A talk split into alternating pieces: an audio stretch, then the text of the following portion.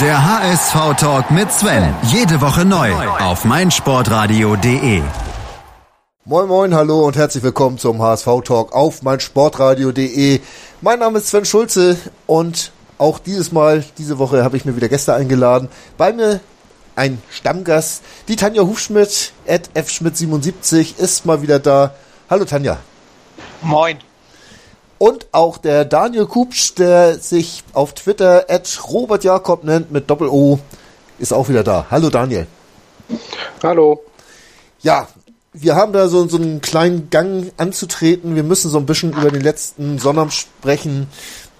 8 zu 0 in München. Was denn? War was? Ja, es war was, ja. 8, 8 zu 0 in München. Äh, es war was, ja. Was war das, Tanja? Eine Katastrophe, würde ich sagen. Also jetzt nehmen wir mal die ersten zehn Minuten raus, aber danach wurde es dann von Minute zu Minute eigentlich schlimmer. Und in der zweiten Halbzeit war ja gar keine Gegenwehr mehr.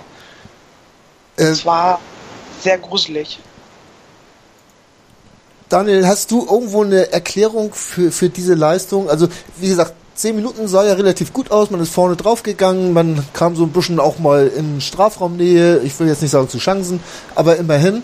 Und dann nach dem 1 zu 0 war, ja, alles weg.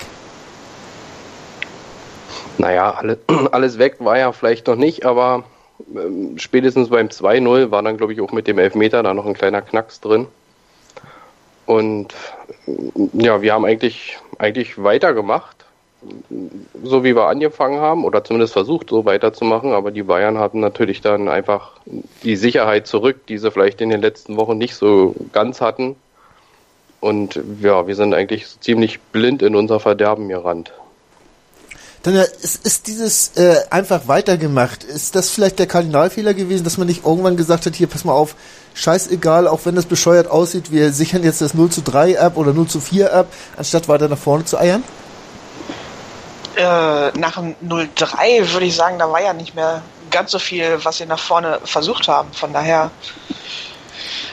ich, äh, ich fürchte, das war schon die Defensivvariante. Aber haben wir uns nicht da trotzdem noch äh, tierisch auskontern lassen? Wir haben ja Räume angeboten, äh, das haben wir in den ganzen letzten Spielen, die ich gesehen habe, und meistens stehen wir nebeneinander, äh, das hat man ja gar nicht mehr gesehen, dass solche Räume äh, zur Verfügung standen, die die Bayern natürlich konsequent ausgenutzt haben. Also es war schon krass, dass wie schnell unser Mittelfeld überspielt wurde. Also weder Jung noch Wallacey kam ja irgendwie auch nur in die Nähe des Balls. Also das ging ja ratzfatz und plötzlich, zack, war wieder eins drin. Ähm, lass uns noch mal ein bisschen Ursachenforschung betreiben. Es ist die einzige äh, Änderung in der Defensive Douglas Santos für äh, Matthias Otscholek. Äh, Daniel, ich glaube, da können wir uns einig sein, daran allein hat es nicht gelegen. Nee, nee, nee. Also, Nee, der hat gut reingepasst. hat ja auch äh, zu Anfang sah er auch wirklich gar nicht schlecht aus und finde ich auch, also sah nicht äh, übel aus. Aber woran hat es dann gelegen, dass, dass diese, dieses, äh, ja, dieses eingespielte Defensivverbund, äh, Verbund, dass der so in Schwimmen gekommen ist? Ist man da irgendwo, hat man die Räume zu groß gelassen oder war es ein, einfach nur ein übermächtiger Gegner? Naja, wie, wie immer wahrscheinlich beides. Also die Bayern hat natürlich einen, einen super Tag aus zwölf Torschüssen, acht Tore zu machen. Da, äh, ja, da kann man halt gute Spiele haben, wie man will. Das ist ja trotzdem eine super Bilanz und zeigt halt, dass man einen guten Tag hatte.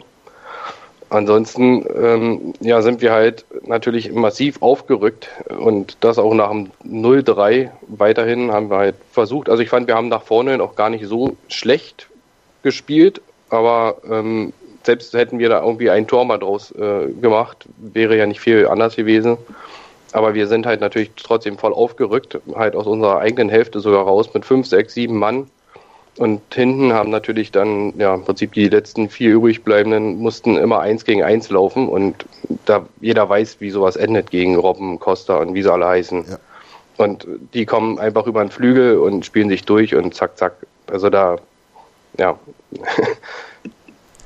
Ähm, Ja, das war aber auch ein großer Unterschied zu den Spielen zuvor, weil das Pressing, das Gegenpressing von Gisdol, das fing jetzt plötzlich tatsächlich schon am 16er der Bayern an. Sonst meistens ging das Pressing so im letzten Drittel der gegnerischen Hälfte los. Ja. Und die standen da schon verdammt hoch. Ja. ja. Ja, ist mir auch aufgefallen. Also in den ersten zehn Minuten hat mir das recht gut gefallen, muss ich ganz ehrlich sagen. Aber komischerweise haben die Bayern sich da relativ schnell drauf eingestellt. Wenn ich jetzt mal Gistol aus der heutigen Pressekonferenz äh, zitieren darf, aber ich will an dieser Stelle keine Erklärung abgeben, denn diese wirken wie Ausreden. Und ich will nach so einem Spiel nicht den Ansatz einer Ausrede abliefern. Ähm, es ehrt ihn ja, dass er nicht nach Ausreden sucht, aber ist das nicht auch ein bisschen kurz gesprungen, ein bisschen einfach? Macht er sich das da vielleicht ein bisschen zu leichter in der PK, Tanja? Naja, ich denke mal, dass sie in, intern doch das Spiel noch tiefergehend analysiert haben. Ja, da gehen wir mal von aus. Dass sie die Fehler klar angesprochen haben, dass er jetzt sich nicht hinstellt in der PK und seine Spieler an die Wand klopft. Das finde ich okay. Aber hätte er nicht auch sagen können, hier, Mensch, vielleicht haben wir, habe ich die ein bisschen zu offensiv eingestellt, habe ich sie ein bisschen ins Verderben rennen lassen. Hätte er da nicht sich vielleicht ein bisschen an die eigene Nase fassen dürfen, Daniel? Äh, ja, ja, definitiv. Zumal er halt in der Pressekonferenz vor dem Bayern-Spiel halt noch sagt, dass jeder, der glaubt, dass er da ähm, in München äh, mit offensiv äh, aus, also mit einer offensiven Ausrichtung irgendwas holen kann, äh, wird, sein, äh, wird sehen, was er davon hat. Und im Prinzip ist genau das passiert. Wir sind äh, für unsere Verhältnisse zumindest ziemlich offensiv ähm, draufgegangen oder für, für viel, also für die Verhältnisse von vielen Mannschaften. Also man kann ja auch ziemlich defensiv da spielen und einfach versuchen, ein paar Mal zu kontern und ähm, mal dieses Debakel versuchen zu verhindern. Ja. Oder man macht es halt so. Ja. Ähm, also ich glaube, er hat auch gar keinen Ansatz so richtig, was, was er jetzt auch sagen soll. Was, er hat ja im Prinzip vorher, Bruchhagen hat gesagt, ja, es gibt keine Klatschen mehr. Er hat sich so ausgedrückt, wir sind jetzt nicht so doof und äh, spielen da so offensiv und am Ende sieht man, wie, wie die Bayern uns, weiß ich nicht, zehnmal auskontern und ja, was, was will denn, denn der Gisdol jetzt auch erklären noch? Ja, ich weiß es nicht. Ähm, vielleicht mal kurz zu sagen, dass er sich das anders vorgestellt hat und äh, ist gut, da kommt man vielleicht von alleine drauf, dass er sich das anders vorgestellt hat. Aber das, äh, ob, ob er, ob er das vorgegeben hat, so offensiv zu, zu pressen oder eben nicht. Also das würde mich jetzt auch wirklich interessieren, muss ich sagen. Aber ich glaube, das werden wir in diesem Leben nicht mehr rauskriegen, oder Tanja? Ich glaube auch. Also entweder er hat es nicht vorgegeben, dann haben seine Spieler aber ganz gehörig was falsch gemacht oder aber er hat es tatsächlich vorgegeben, dann will er sich natürlich auch nicht unbedingt da jetzt ins Kreuzfeuer reinstellen. Ja. Äh, haben wir jetzt eigentlich in diesem Spiel irgendwelche Leute, denen wir den schwarzen Peter zuschieben wollen? Äh, ist das ein Giroud, der einen Papadopoulos nicht mehr ersetzen kann, in Anführungsstrichen? Ist das ein Maffrey, der diesen dummen, äh, dieses dumme Foul begeht? Das zum 2 zu 0 führt. Hast du da irgendwo so für dich irgendjemanden gefunden, der hauptschuldig ist oder einfach kollektiv versorgen? Daniel. Nee, also ähm, klar, Giroud sah natürlich wieder in einigen Situationen unglücklich aus. Ähm, ja, das wird sich wahrscheinlich bei ihm auch nicht mehr ändern, befürchte ich. Ähm, nee, also ich habe eigentlich eher, ist mir Wallace eher ähm, immer positiv aufgefallen. Auch wenn, ins, sag ich mal, das Gesamtkonzept selten funktioniert hat, fand ich, hat er eigentlich immer noch eine große Sicherheit ausgestrahlt und Ruhe am Ball.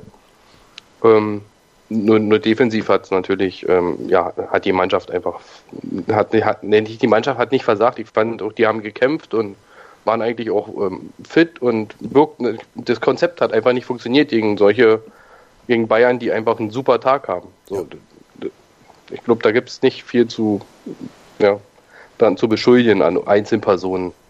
Ja, Tanja, also. dann erklär du mir doch mal bitte, warum haben die Bayern immer diese Tage nur gegen den HSV?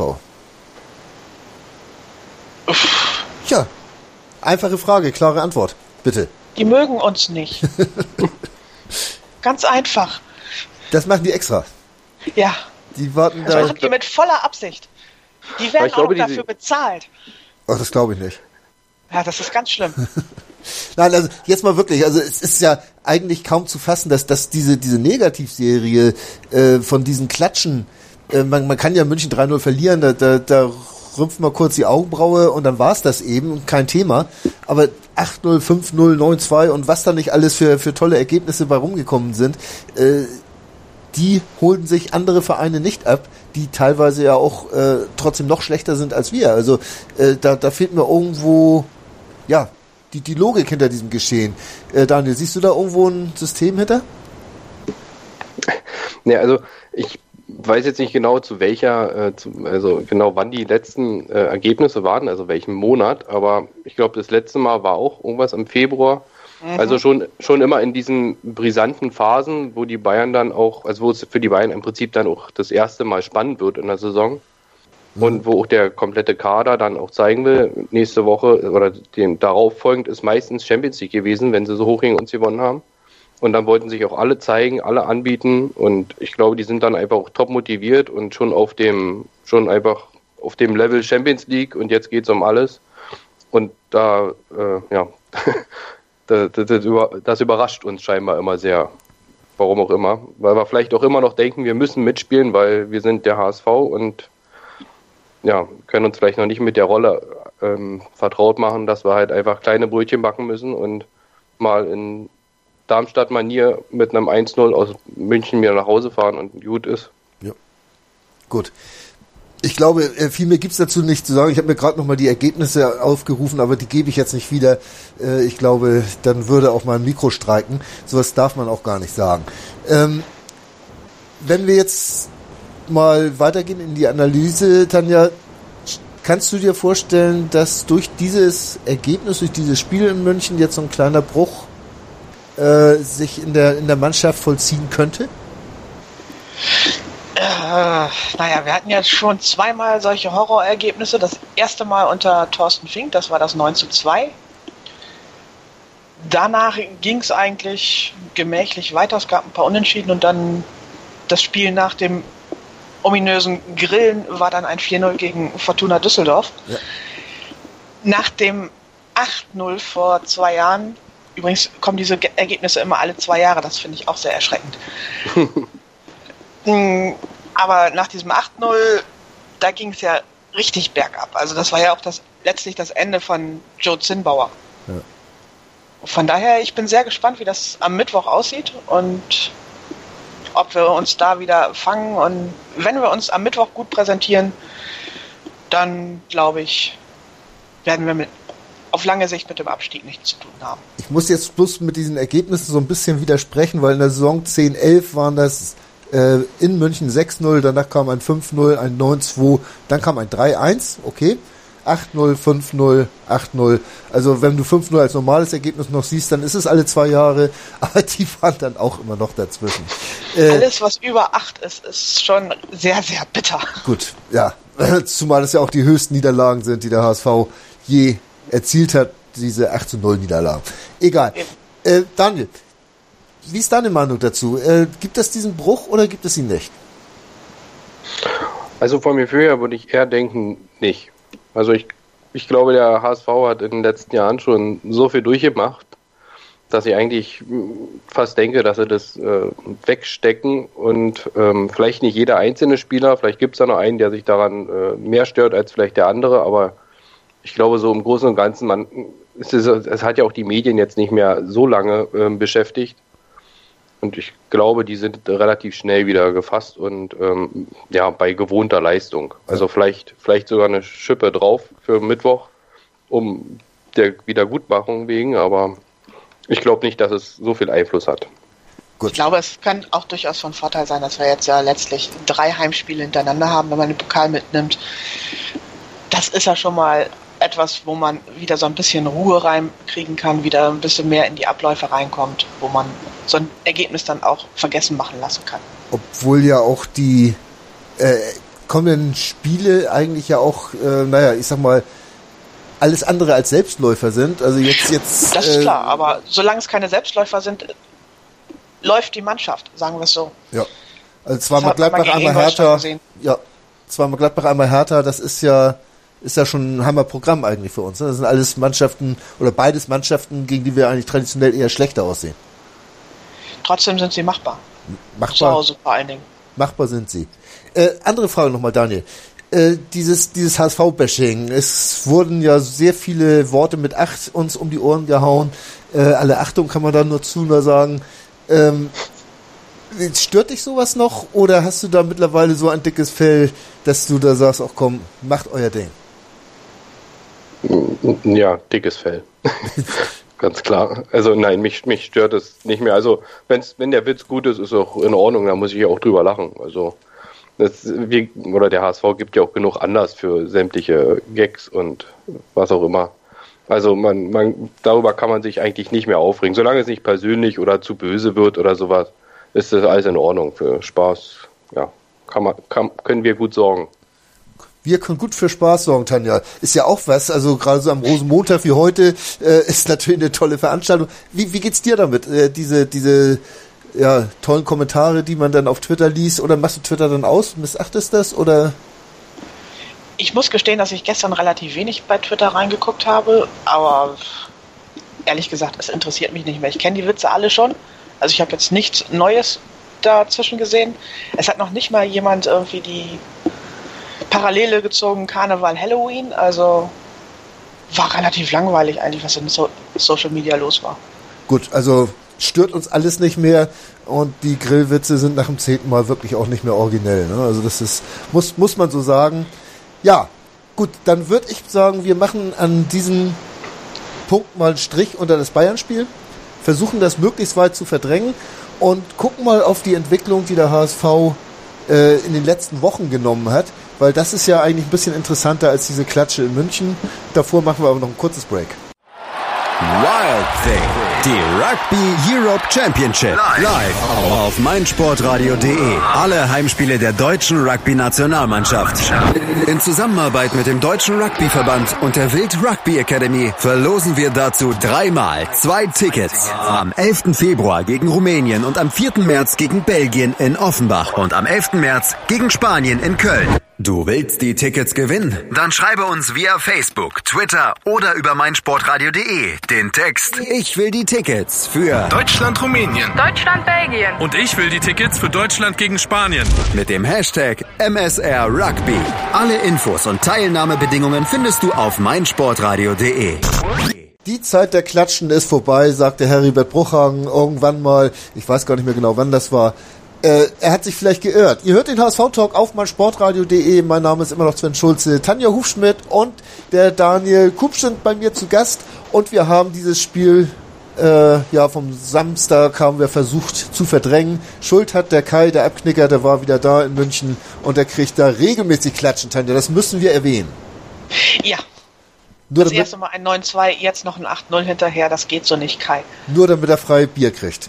Schlimm. Jo. Egal. Weiter im Text. Äh, beim Vorstand war ich. Wir haben jetzt einen neuen Vorstand. Wir haben einen relativ ruhigen Verein, muss man in den letzten Wochen wirklich sagen.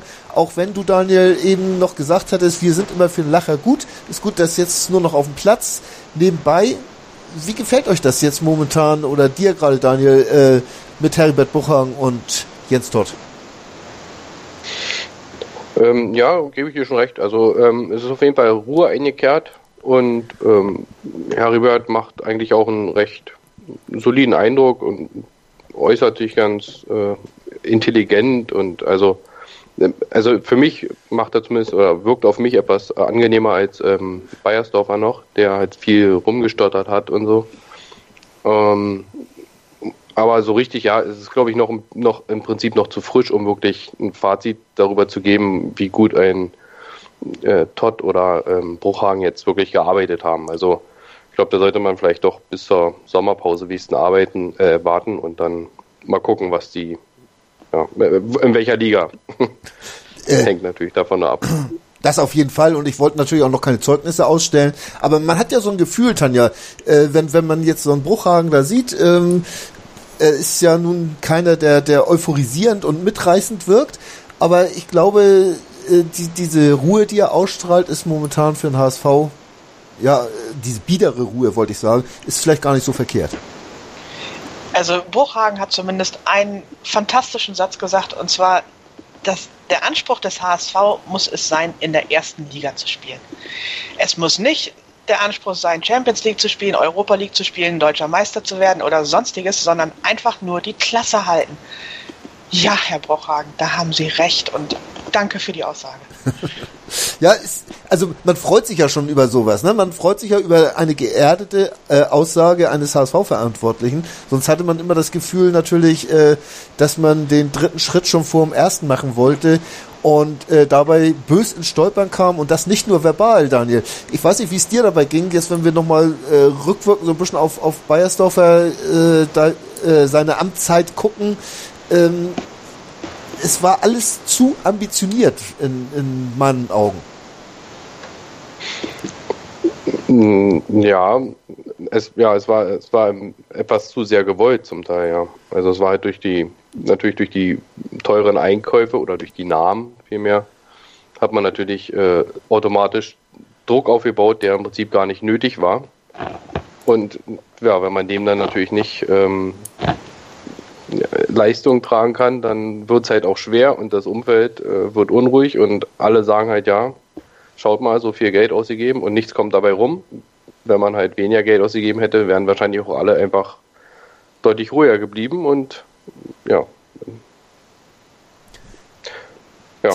Ja, Tenne, äh, das sehe ich auch so. Also, siehst du genauso, ne? Wenn, wenn vor der Saison nicht 30 Millionen ausgegeben worden wären und nicht dieses Wahnsinns Geld noch wieder von Kühne reingeschoben worden wäre, dann hätte man vermitteln können, hier, wir bauen wirklich auf, wir holen einen Bobby Wood aus der zweiten Liga, wir holen hier noch ein paar junge Leute irgendwo aus der zweiten, dritten Liga.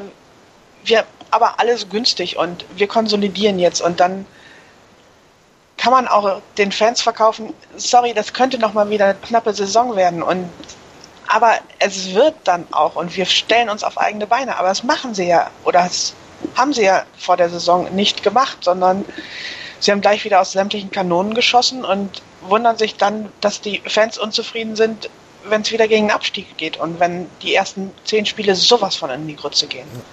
Aber in der Winterpause wurde ja auch geklotzt. Also ein Wallacey für, für 9,5 Millionen, glaube ich, soll er jetzt gekostet haben. Äh, dann Leihgebühr für, inklusive Gehalt knapp drei für, für Papadopoulos und dann, ich glaube, was hat äh, Mafra gekostet? Zwei, zwei sieben oder irgendwo dazwischen. Also da, das ist ja auch gerade äh, kein Kleingeld, Daniel, was da gegeben worden ist, aber man hat trotzdem das Gefühl, dass es irgendwo mehr Hand und Fuß hat. Äh, woran liegt das? Naja, nun hat man natürlich, steht man ja jetzt zur Winterpause, stand man ja im Prinzip schon mit dem Rücken zur Wand und hatte ja fast keine Wahl.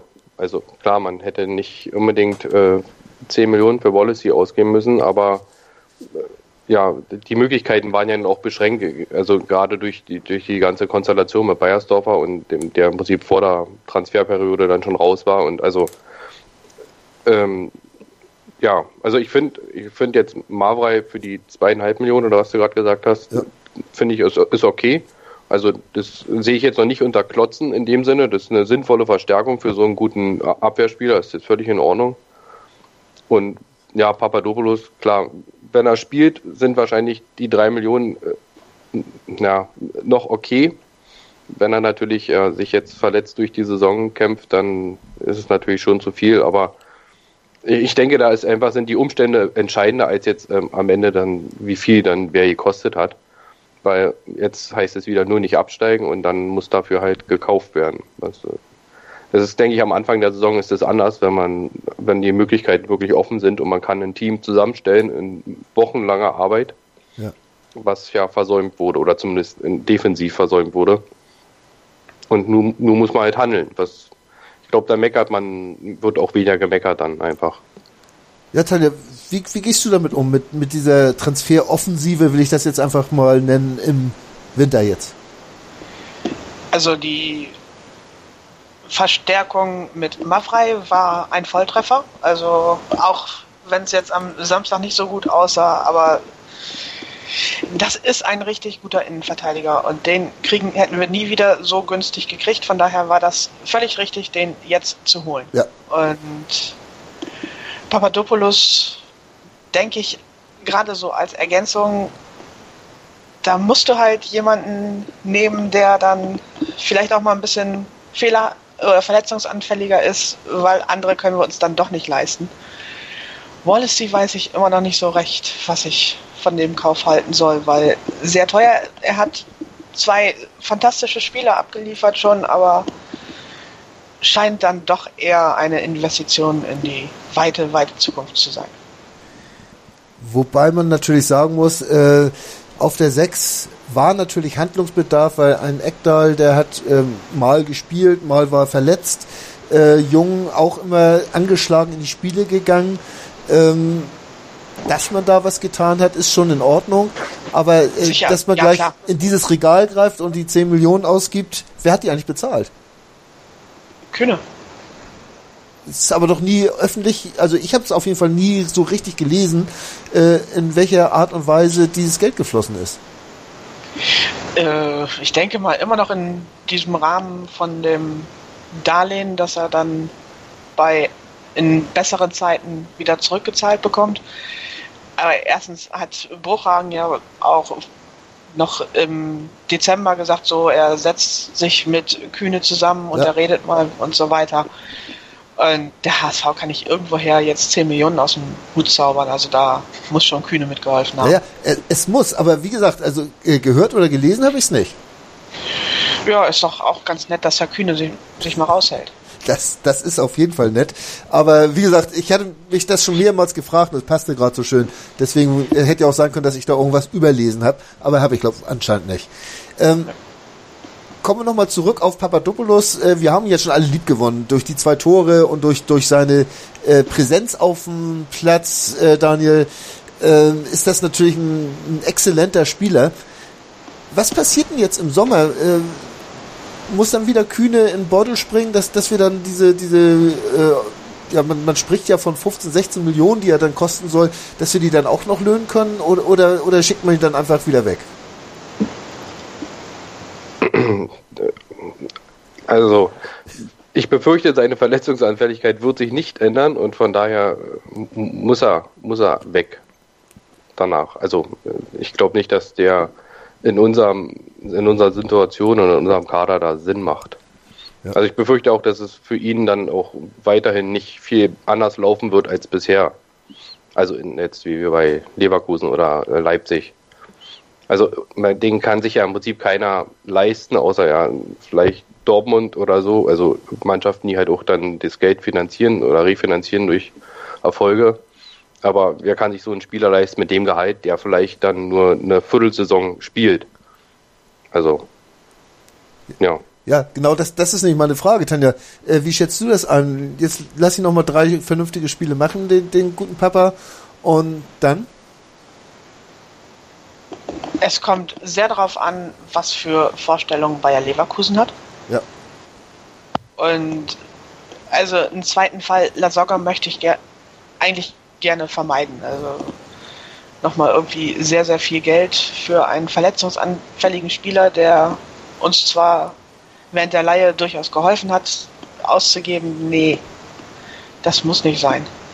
Zumal da, wie Daniel auch gerade angesprochen hat, da kommt ja auch noch ein heftiges Gehalt mit drauf. Also der Junge verdient ja nicht gerade schlecht. Und dann werden wir Giroud als Großverdiener vielleicht gerade los. Adler wird vielleicht auch noch ein bisschen günstiger, aber wenn wir dann das alles wieder in Papadopoulos reinpusten, glaube ich nicht, dass das dem HSV viel weiterhilft. Geht ihr eigentlich davon aus, dass der neue Vorstand jetzt wirklich äh, die Finanzen des HSV konsolidiert? Konsolidieren wird, dass die Gehälter runtergefahren werden, jetzt äh, nachhaltig, oder ist das auch wieder so, so ein äh, Sturm im Wasserglas, Daniel? Tja. Also, also wissen kannst du es nicht, das ist klar, aber was für ein Gefühl hast du? Also, dass, dass, dass es unter Bruchhagen wahrscheinlich nicht, nicht allzu sehr passieren wird. Also er ist ja wahrscheinlich eher nur, vermutlich nur zwei Jahre da oder hat zwei Jahre Vertrag gehabt, ne? Ja. Ah. Und ich denke, die Zeit ist auch Minimum, um vielleicht dann auch jetzt auch die, ja, das auszubügeln, was ja nun äh, wieder quasi uns reingeritten hat. Und da wird wahrscheinlich nicht allzu viel passieren. Also man wird sicherlich ein bisschen runterkommen können auch, aber ähm, ja, allzu viel wird man nicht weglassen können, weil wir sind halt nicht ähm, Freiburg oder äh, Darmstadt, wo man sagt, äh, ja, wenn wir runtergehen, ist nicht so schlimm, sondern bei uns brennt es halt ja von, vom ersten Tag an und ich glaube, da brauchst du dann auch einfach eine gewisse Qualität an Spielern, die halt auch hm, vielleicht mehr mit umgehen können. Und ich, ähm, ja, als bei Mannschaften, wo, wo, wo man im Prinzip sagt, ja, dann geht man halt mal wieder runter ein Jahr und alles ist gut. Mhm. Ich, ähm, ich denke, deswegen wird es sich nicht ganz so dramatisch äh, verändern.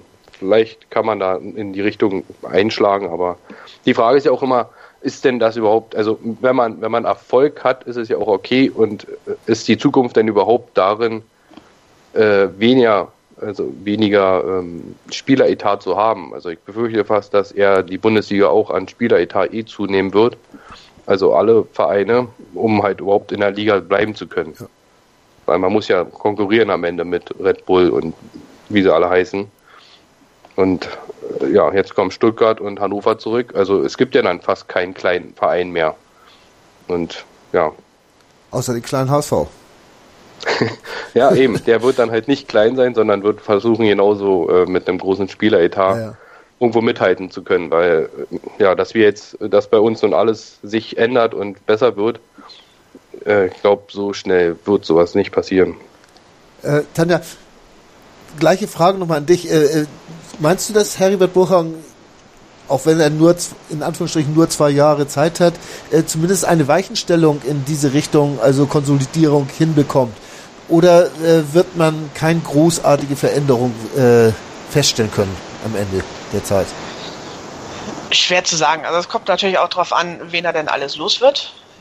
Also zum Beispiel, ob Lasogga zum irgendwie vielleicht im Sommer dann mal nach China oder sonst wohin abgeschoben wird das sind alles so, ja, Stochern im Nebel, aber ich glaube schon, dass Wettstein und Bruchhagen zusammen mehr auf Sparen aus sind, als das jetzt Bayersdorfer zuvor war. Ja. Bayersdorfer hat mehr Wert auf, das, auf die Höhe des Regals gelegt, wo er zugreift, während Bruchhagen dann wahrscheinlich eher schon mal sagt, nee, dann halt nicht. Aber man darf wohl nicht vergessen, dass Bruchhagen hat ja mit Frankfurt ähm, jetzt auch nicht nur Erfolge gefeiert. Und ich weiß nicht, ob zwei, dreimal, wie oft ist er mit Frankfurt abgestiegen? Ich glaube nur einmal, oder? Einmal, glaube ich auch. Einmal nur? Ja. Okay. Ach ja, stimmt, er kam, glaube ich, kurz nach dem ja. zweiten Abstieg oder sowas. Also nach dem, ja. Ähm, und also ich glaube schon, dass, äh, dass das Anspruchsdenken war halt in Frankfurt dann halt auch immer äh, sehr gering. Also Brohang wollte halt, wie gesagt, ja da auch immer nur die Liga halten, mehr oder weniger. Und ich wäre wär mir nicht sicher, ob, ob man in Hamburg so das so akzeptieren würde. Wenn man sagt, ja, man hat jetzt den Kader so klein, dass man vielleicht dann doch runtergeht und äh, ja auch gar keine Erfolge feiern kann, weil man sich halt jetzt auf die nächsten Jahre zwar einigermaßen souverän, aber immer um Platz 12 hangelt Weiß ich, weiß ich nicht. Äh, naja, aber er baut da ja schon vor. Ne? Also ist ja genau diese Aussage, der HSV muss den Anspruch haben, in der ersten Liga zu spielen. Ja. Das sagt ja schon nichts über die Tabellenregion aus. Und das ist auch bewusst so gewählt von Bruchhagen, weil er genau weiß, wenn er den Verein konsolidieren will, wenn er wirklich ein rigoroses Sparkonzept da einführen will, dann muss man damit rechnen, dass der HSV auch in oder während der kompletten Ära Bruchhagen irgendwie um Plätze 15 bis, mal sagen wir mal, 12 mitspielt. Und ja. irgendwie vermeidet, auf 16 bis 18 zu landen. Äh, Daniel, du hast auch eben gesagt, dass Hamburg äh, äh oder du nicht weißt, ob man das in Hamburg vermitteln kann, äh, um diese Plätze zu spielen. Aber wer ist dieses Hamburg, dem man das nicht vermitteln kann? Ist, ist, ist das die, sind das die Medien? Äh, sind wir Fans das? Oder sind das diese vereinsnahen äh, Kreise, die ja wohl auch immer noch da irgendwo versuchen, irgendwo rein zu ja, schustern in, in die Abläufe? Ja, gute Frage, ja. Ähm, na, ich, ich, glaube einfach, es, ist, ähm, es hängt, hängt halt ein bisschen, also mit vielen Sachen zusammen. Also einerseits natürlich der, der Dino, der halt groß ist, der die Erfolge, die zurückliegen, die ähm, ja auch die Stadt natürlich an sich, Hamburg ist halt ja auch äh, eine Stadt, die immer im, im, im vieler Munde ist. Und der Fußball wird ja in Hamburg natürlich auch äh, schon sehr gelebt. Also wenn man jetzt hier, ich komme ja aus Berlin, da weiß man halt, wie es, wie sich halt Hertha ist halt nicht präsent in der Stadt einfach. Ja. Und ich glaube, das ist halt in Hamburg einfach anders. Man sieht ja auch nach wie vielen Jahren äh, des Nichterfolges äh, ist das Stadion ja immer noch äh, fast ausverkauft oder zumindest sehr gut gefüllt immer noch. Und es sind natürlich schon ähm, Grundlagen, die halt, wo man sagt, äh, da, da kann man eigentlich mehr draus machen, wenn es mal laufen würde oder wenn, wenn, wenn ordentlich gearbeitet wird. Und ich glaube, da ist schon der Wunsch immer noch da, auch selbst wenn man sagt, okay, aktuell muss man halt immer mit leben, dass man halt nur nicht absteigt. Aber ich glaube, die Gefahr ist auch ziemlich groß zu sagen, ja, wir wollen zwischen 15 und 12 landen. Naja, dann sind es mal zwei, drei Plätze drunter. Ich meine, da sind ja mit Hannover und Stuttgart letztes Jahr auch keine äh, No-Names abgestiegen, sondern ja auch große Clubs im Prinzip oder größere Clubs. Und das kann uns natürlich dann genauso schnell erwischen. Vielleicht ja sogar schon dieses Jahr. Also ich glaube, das ist schon, ist schon riskant, dieses Denken ähm, oder die, diese, diese Haltung. Ja. Zumindest, äh, ja. Aber wo ist die Alternative, Daniel? Äh, die Alternative wäre weiter zu klotzen und sagen, irgendwie kaufen wir uns und äh, entgegen jeglicher wirtschaftlicher Vernunft versuchen wir den Erfolg einzukaufen. Na, ich glaube, die Frage ist schon, auf was man kauft. Also man hat, also zumindest Stand jetzt, würde ich denken, man hat mit Wallacey keinen keinen ganz schlechten gekauft. Und mit etwas Glück und äh, einer guten Spielweise kann ja ja auch bei uns reifen. Also auch die Spieler, die man gekauft hat, müssen ja auch dann vielleicht eine gewisse Spielpraxis kriegen und vielleicht klopft dann halt ein englischer Verein an in ein, zwei Jahren und kauft den für 20, 30. Und dann ist ja auch okay, so finanzieren sich ja auch größere Clubs halt auf einem höheren Level einfach. Und es muss natürlich, es kann natürlich nicht sein, dass man immer 10 Millionen ausgibt und aus den Leuten wie mit La Soga wird nichts. Also dann ist natürlich klar, das kann man nicht auf Dauer machen, aber man kann jetzt auch nicht nur Zweitligaspieler kaufen und sagen, wir konsolidieren uns jetzt, ja. aber wollen nicht absteigen. Also ich glaube, das ist schon ein schmaler Grad und äh, es, ist, es waren auch nie leichte Entscheidungen für Bayersdorfer. Auch wenn man natürlich dann ja nicht jede Entscheidung deswegen äh, für gut heißen muss oder nachvollziehen kann. Gerade wenn man so alte Spieler kauft, die irgendwas um die 30 schon sind und noch Geld, viel Geld kosten, ist natürlich Quatsch. Also Gut. da kann man schon mehr die Jugend einbauen. Dann ja, ähm, die, dieser, dieser Weg, äh, den, den Bruchhagen jetzt einschlägt, also ich sag mal, wir bleiben in der ersten Liga oder versuchen in der ersten Liga zu bleiben, das ist unser Anspruch. Ähm, kann man den mit sehr geringen Mitteln erreichen, dass, dass man jetzt wirklich sagt, wir fahren unser Gehaltsniveau um 15, 20 Prozent zurück. Stellst du, glaubst du, dass es möglich ist hier in Hamburg? Ich glaube grundsätzlich ja. Also wenn du das jetzige Spielergerüst nimmst und mal guckst, welche Spieler, wo läuft der Vertrag aus oder wen möchten wir an Großverdiener gerne abgeben, ja. wenn möglich. Dann hast du da Namen wie Giroud, ja. Vertrag läuft aus. Ich glaube, da sind wir uns alle einig, der sollte nicht verlängert werden, der Vertrag. Ja. Bei René Adler, glaube ich, sind wir uns auch alle einig, wenn er auf viel Gehalt verzichtet, darf er gerne noch zwei, drei Jahre dranhängen, aber auf Teufel komm raus sollten wir ihn nicht halten. Ja. Ich denke, da sind wir uns auch einig. Pierre-Michel Lasogga, wenn sich da ein Abnehmer findet, mit der ja auch Mama Lasogga zufrieden ist, dann ja schnell Briefmarke drauf und tschüss. Also da hast du schon drei wirklich Topverdiener, die alle über drei Millionen im Jahr kriegen. Und wenn die Positionen wieder neu zu besetzen, das kannst du natürlich auch mit Spielern machen, die dann vielleicht 1,5 bis 2 Millionen verdienen. Ja. Die sind dann qualitativ, vielleicht müssen die erst noch reifen beim HSV, aber das muss ja im Gesamtkader, muss, kann man das ja auffangen. Gut. Wenn man schon andere Leute hat, wenn man, was weiß ich, einen neuen jungen Innenverteidiger dazu nimmt, der spielt neben Mergem Maffrey. Da kann der Junge wachsen. Und entsprechend aber auch weniger verdienen als jetzt ein Johann Giroud. Ja. Also Und so kann man sein Gehaltsgefüge Stück für Stück ein bisschen nach unten setzen, ohne dass man jetzt wirklich äh, von 100 auf 0 runterfährt. Also einen zweiten Gideon Jung verpflichten, der dann neben frei reift und ein guter Innenverteidiger wird. Ja. Ist ein Plan. Das ist natürlich leichter gesagt als getan, das ist ganz klar, weil ich meine insgesamt das Scouting seit der ersten Bayersdorfer Ära ist, hat ja insgesamt schon deutlich an Qualität zugelegt, also auch bei den anderen Vereinen. Also ja. so, dass man so einen Raphael van der Vaart, den findest du nicht mehr so ganz einfach oder Daniel Doch, van Beuten oder Tottenham. wie sie alle heißen. Bei Tottenham findest du ihn noch. Naja. Du weißt, was ich meine. Nein, ich, ich weiß auch, was du meinst, ist ganz klar. Äh, Daniel van Beuten und, und Raphael van der Vaart waren auch beide übrigens verletzt, bevor sie gekommen sind äh, und hatten da deswegen auch so einen kleinen Karriereknacks und sonst wären ja. sie nie nach Hamburg gekommen. Äh, genauso wie in Kompanie damals äh, war genau das Gleiche. Äh, die mussten sich auch erstmal wieder äh, in Form bringen hier in Hamburg, um dann nachher ihre großen Karrieren dann antreten zu können. Ja, sparen oder nicht sparen, das wird weiterhin die Frage sein und die wird uns auch weiterhin hier im HSV-Talk äh, beschäftigen und wir werden das auch weiterhin verfolgen und auch immer so mit gespitzten Ohren da sitzen und die neuen Tendenzen versuchen zu ergründen und das dann diskutieren.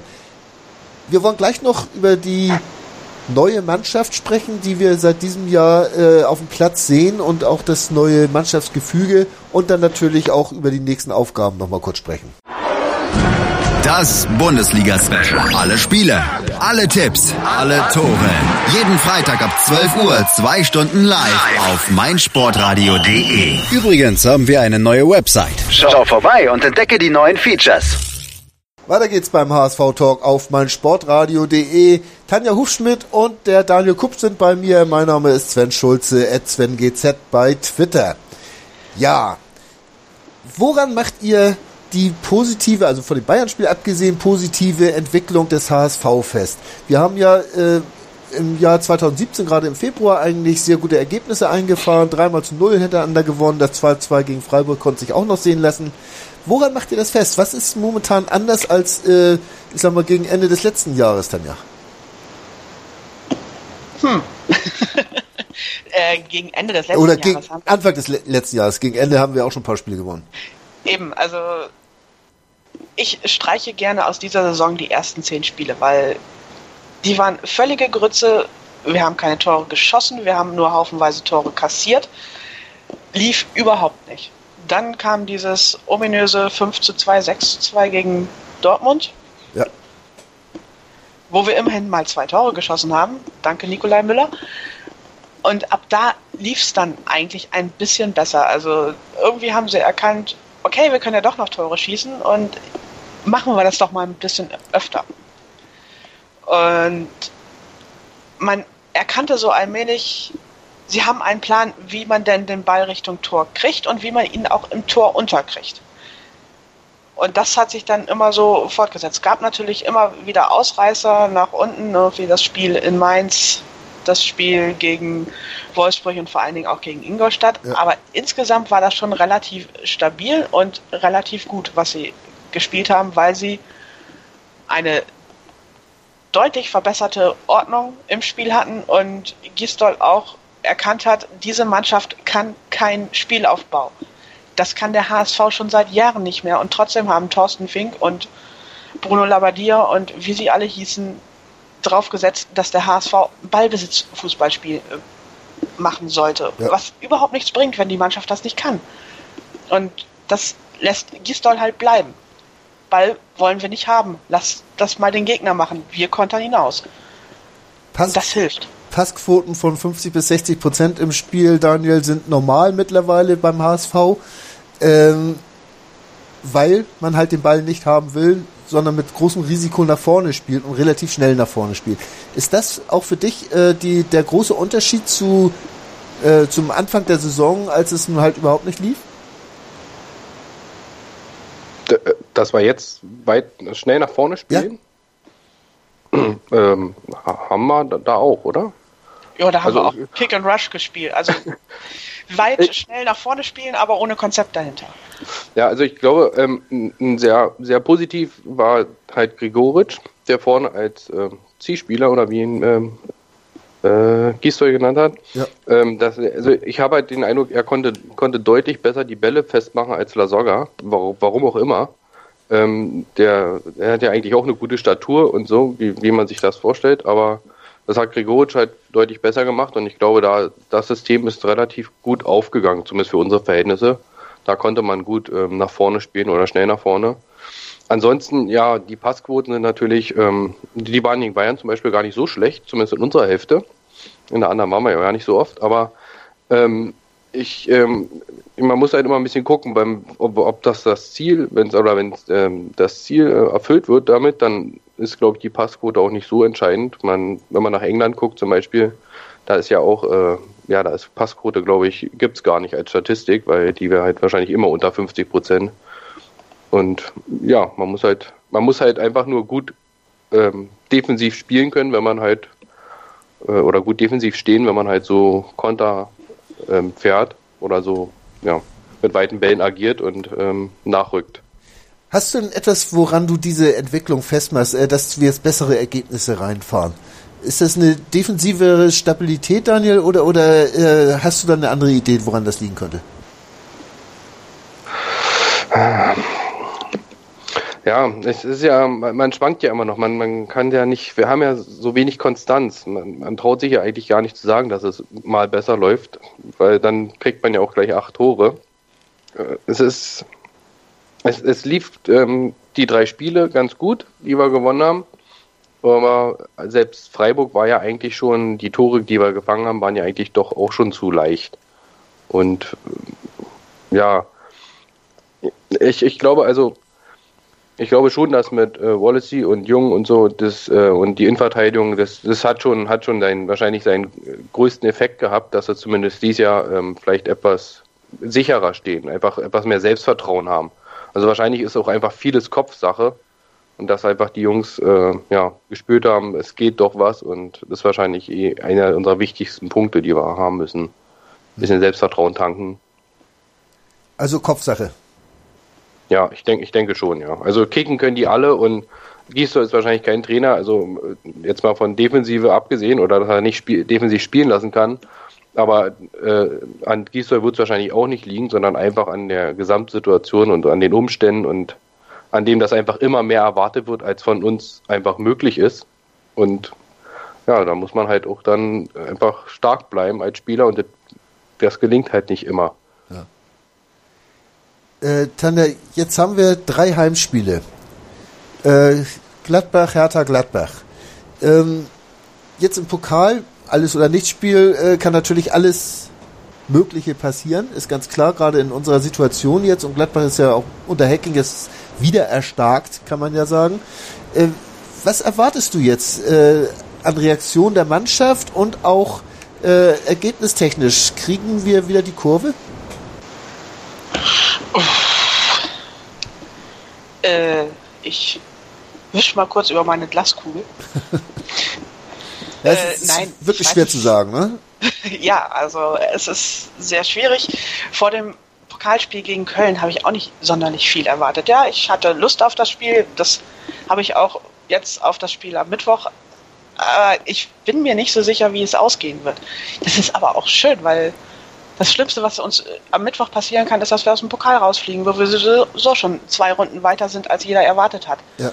Also alles gut. Und dann sollen sie einfach mal drauf losspielen und dann gucken wir, was am Ende bei rauskommt. Und alles, was positiv ist, nehmen wir dann mit in die nächsten beiden Heimspiele. Ähm, Daniel, du hast eben äh, Gregoritsch gelobt, in, auch als Zielspieler. Äh, jetzt ist Bobby Wood aber wieder fit und ich habe so das Gefühl, dass der dann auch wieder spielen soll. Äh, was hältst du von Bobby Wood da vorne als Stürmer? Ja, auf jeden Fall äh, starker Mann, also gefällt mir sehr gut, was er macht. Ähm, ist, man muss halt ein bisschen anders spielen mit Bobby Wood. Wir hatten ja auch so ein, zwei Spiele, wo man, wo Wood quasi vorne drin stand und ja. wir haben genauso gespielt, als hätten wir Gregoritsch vorne drin. Ähm, war mal ein bisschen schwer nachzuvollziehen, da der Plan, aber wenn man den Ball ein bisschen mehr auf dem Boden hält oder vielleicht mal mit Pässe in den Rückraum und ähm, dann arbeitet und halt auch die schnellen äh, Konter setzen kann. Da hatten wir ja auch äh, ein paar schöne. Und die kann Wood natürlich super umsetzen, seinen Körper reindrücken, also selbst bei einem Vollsprint und hat dabei dann noch einen guten Abschluss. Also ja, super, super Einkauf auf jeden Fall. Super Einkauf und äh, siehst du da irgendwo einen Qualitätsverlust zu Gregoritsch oder, oder einfach andere Stärken? Nee, andere Stärken. Also ich würde lieber mit Wood spielen, wenn ich wenn ich es mir aussuchen könnte. Ja. Aber Äh, ich glaube, Grigoric ist jetzt, hat aber auch, hat halt auch seine Qualitäten, aber das, ja, nee, also auf jeden Fall nicht. Also ich sehe ihn eher stärker als Grigoric an sich als Stürmer, aber Grigoric kann genauso effektiv natürlich sein, ja. wenn man nicht durchkommt oder so. Ähm, Tanja, ich wäre doch für Wood, weil es könnte ins Elfmeterschießen gehen. Ja, Gregoritsch durfte ja bis jetzt noch nicht. Ja, aber auch nur, weil er ständig den eigenen Mitspieler den Ball strittig gemacht hat. äh, ja, vielleicht spielt ja auch keiner von beiden und Hans spielt vorne als Mittelstürmer wieder. Man weiß es alles nicht. Äh, was sich der, Hauptsache nicht wieder Diekmeyer. Oder Diekmeyer als Rechtsaußen.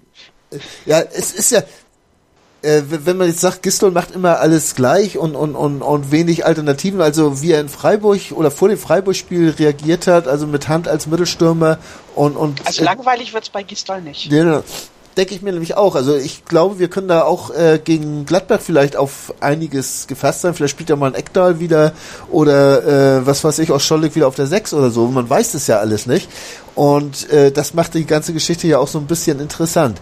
Äh, Daniel, was erwartest du von dem Pokalspiel jetzt? Äh, gehst du da mit bei Tanja? Äh, lockeres Spiel, äh, man, man hat ja schon mehr erreicht, als man wollte und einfach mal gucken, was passiert? Naja, durch, dadurch, weil wir gerade 8-0 verloren haben, glaube ich, ist es nicht ganz so locker. Also ich glaube, da ist doch eine gewisse Wiedergutmachung, wird schon im Raum stehen. Also man sollte sich jetzt nicht 4-0 äh, besiegen lassen zu Hause von Gladbach dann wird es, denke ich, schon, schon kritisch. ähm, war ein Gefühl. Ähm, tja, also ähm, ich, ich glaube nicht, dass wir Gladbach zurzeit oder in, dem, in der Situation ähm, besiegen können. Mhm. Also ich denke schon, dass Gladbach vielleicht irgendwie 2-1, 3-1 gewinnen wird. Aber wie gesagt, trotzdem kann man ja erwarten und, und zumindest darauf hoffen, dass man einfach ein, ein, gutes Spiel macht, wie man ja eigentlich auch gegen Bayern erwarten hätte können, aber einfach ein taktisch und Einsatz äh, einfach alles stimmt. Und dann ist, denke ich, ist es auch okay, wenn man gegen Gladbach aus dem Pokal fliegt ja. und dann lieber drei Wochen oder zwei Wochen später gegen Gladbach zu Hause drei Punkte holen, wie auch immer. Tanja, gehst du mit drei Punkte lieber als die nächste Runde im Pokal? Och, ich möchte die nächste Runde im Pokal und die drei Punkte. Ich bin da sehr anspruchsvoll. Eigentlich haben wir Lust, nach Berlin zu fahren, ne? Aha. Gut, äh, ja. Ich pack das HSV in anspruchsvoll. Abstiegskampf momentan. Ist ja alles so ein bisschen verrückt. Wolfsburg hat jetzt Ismail dann doch entlassen. Äh, Werder ist momentan äh, der Überflieger der Liga, hätte ich fast gesagt. Die gewinnen momentan alles. Ähm, wo siehst du da jetzt den HSV? Äh, drohen wir da jetzt irgendwelche Anschlüsse zu verlieren? Augsburg als 13. hat jetzt schon fünf Punkte, äh, sieben Punkte Vorsprung vor uns. Äh, da noch hinzugucken, das, das verbietet sich ja schon fast, oder Tanja? Nö. Nö? Nö. Also ich denke, bis einschließlich Mainz ist alles noch drin. Die haben jetzt 28 Punkte, ja. weil es sind immer noch zwölf Spiele. Ja da ist das durchaus machbar. Ich glaube auch, dass das Hoch an der Weser, das wird ein sehr kurzes sein. Die haben jetzt ein Spiel gewonnen, davor haben sie alles verloren. Also Nö, haben jetzt glaub, zwei Spiele gewonnen. Ja, okay, aber da die sollten sich noch nicht zu sicher sein, weil auch gegen Wolfsburg haben sie definitiv viel zu schlecht gespielt, um sich da jetzt allzu sicher zu sein. Und bei Wolfsburg müssen wir mal gucken, ob der neue Trainer da irgendwie mal die Mannschaft ans Laufen kriegt. Ich wage es zu bezweifeln. Das ist ja eigentlich die große Sauerei bei diesem ganzen äh, äh, Werder-Kram, Daniel. Die kriegen 27 äh, Schüsse aufs Tor und äh, gewinnen 2 zu 1. Äh, ich weiß gar nicht, wie viele Schüsse wir aufs Tor gekriegt haben gegen Bayern. Äh, ich habe es jetzt gerade nicht im Kopf. Ach doch, 18 waren es. Und, und, und, davon sind 8 drin. Äh, das, das gehört sich doch nicht sowas, oder? Also aufs Tor waren es sogar nur zwölf. Ja, also Torschüsse waren es 18, ne? So, so rum. Ja, also, äh, ja. Ja gut, nun ist halt Bayern nicht äh, Wolfsburg, ne? Und Wolfsburg hat halt genauso wie wir äh, viel Kopffasching wahrscheinlich und äh, schwere Füße, wie das heißt, so ist, wenn man da unten steht. Ja. Und dann kann man halt auch 28 mal schießen und trifft halt das Tor nur einmal. ähm, ja, das Werder natürlich hat halt einen, einen guten Tag erwischt. Auch der Gnabry ist halt einfach auch ziemlich abgezockt und äh, ja, ist halt eine Riesenbereicherung. Aber so wie die letzten Jahre auch. Wenn du bei Werder immer diesen einen Stürmer oder Spieler vorne rausgenommen hättest, dann hätte wäre Werder wahrscheinlich schon vor vier Jahren abgestiegen. Aber es findet sich immer einer, der einfach 20 Buden macht in der Saison und die drin hält. Ja. Ja, und dieses Jahr ist er halt Gnabry. Tanja, kennst du Andreas Jonker? Äh, gestern kannte ich ihn noch nicht, sagen wir es so. Ja. Äh, ist eigentlich auch eine mutige Entscheidung von Wolfsburg, so einen wirklichen No-Name da jetzt in, in dieser Situation als äh, Trainer zu nehmen. Ne? Naja, immerhin kommt er von Arsenal, also Ja. ich glaube, da wird schon ein bisschen Erfahrung dahinter sein, da wird schon ein bisschen Ahnung von Fußball haben. Davon gehe ich auch aus, aber trotzdem ist es ja äh, doch irgendwo ein Weg in so einer Situation. Also wenn man jetzt sagt, zu Saisonbeginn so einen Mann zu holen, dass man nicht jetzt der äh, irgendwo was aufbaut, eine Idee entwickelt oder sonst was, aber äh, so, wo man jetzt auch eigentlich diesen Feuerwehrmann braucht, äh, diese Mannschaft so ein bisschen aufzubauen wieder, finde ich das doch schon relativ riskant. Naja, aber wenn ich mal unsere ganzen Trainer der letzten Jahre so durchgehe, da gab es ja doch eine ganze Menge. So viele Feuerwehrmänner waren da ja gar nicht dazwischen. Bruno Labbadia wurde plötzlich zum Feuerwehrmann, aber war er ja vorher auch nicht wirklich. Also Gut, ist schwer einzuschätzen. Also der Mann wird Ahnung vom Fußball haben. ja. Das werden die Wolfsburger nicht aus Jux und Dollerei gemacht haben, dass sie den einfach mal von Arsenal weggelotst haben. Also vermute ich, dass da Fußballverstand dahinter ist und die Qualität von Wolfsburg grundsätzlich, die vorhanden ist, die ist ja auch deutlich besser als der Tabellenplatz das jetzt aussagt. Und da könnte man etwas Sorge haben, dass die eventuell dann doch jetzt nochmal in die Spur kommen. Soll, sollen Haben wir auch nicht. nach 18 Spiele Zeit. 18? Oh. Ja, Nee, 12. 12. 12. Ja, äh, 12, wollte ich gerade sagen. Tanja, von, von dir fehlt mir noch der Tipp für, für Mittwoch. Äh, 1-0 nach Verlängerung. 1 und oh, müssen wir lange da. Na ist gut, das ist ja das frühe Spiel, dann dürfen wir auch ein bisschen länger bleiben. Dann passt das Genau. ja auch. Gut, Die treffen irgendwie so ganz kurz vor Abpfiff, weil sie nicht ins Elfmeterschießen sich trauen. sie haben Angst vorm Elfmeterschießen und schießen deswegen noch schnell ein Tor. Das ist Genau. natürlich eine gewagte Prognose, aber kann durchaus eintreffen. Wir werden das sehen. Äh, ja, die Stunde ist schon rum. Äh, wir haben eigentlich gedacht, wir haben gar nicht viel zu besprechen, aber so eine Stunde geht dann doch immer. Und ich möchte mich ganz herzlich bei euch beiden bedanken. Daniel Kupsch und Tanja Hufschmidt waren bei mir zu Gast. Mein Name ist Sven Schulze und das war's vom HSV Talk. Und wir hören uns nächste Woche wieder nach der englischen Woche, auch nach dem Hertha-Spiel. Bin ich mal sehr gespannt, was wir da erleben werden und gibt bestimmt ein bisschen was zu erzählen. Bis dahin, bis zum nächsten Mal und nur der HSV. Moin. Moin. Hast das Spiel gesehen? Ja. War ganz gut, ne?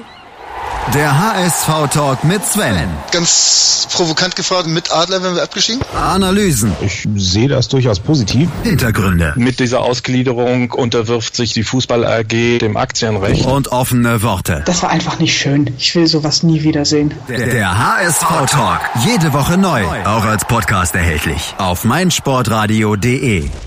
Ich habe mich natürlich schockverliebt, weil die war wirklich ganz, ganz klein. So begann die Mensch-Hund-Beziehung zwischen Christina und Tierschutzhund Frieda. Und wie es danach, nach dem ersten Moment der Verliebtheit, so weiterging und welche Klippen es danach zu umschiffen galt, das hört ihr in der neuen Ausgabe von Iswas Dog, dem Podcast für harmonische Mensch-Hund-Beziehungen. Ist was, Dog?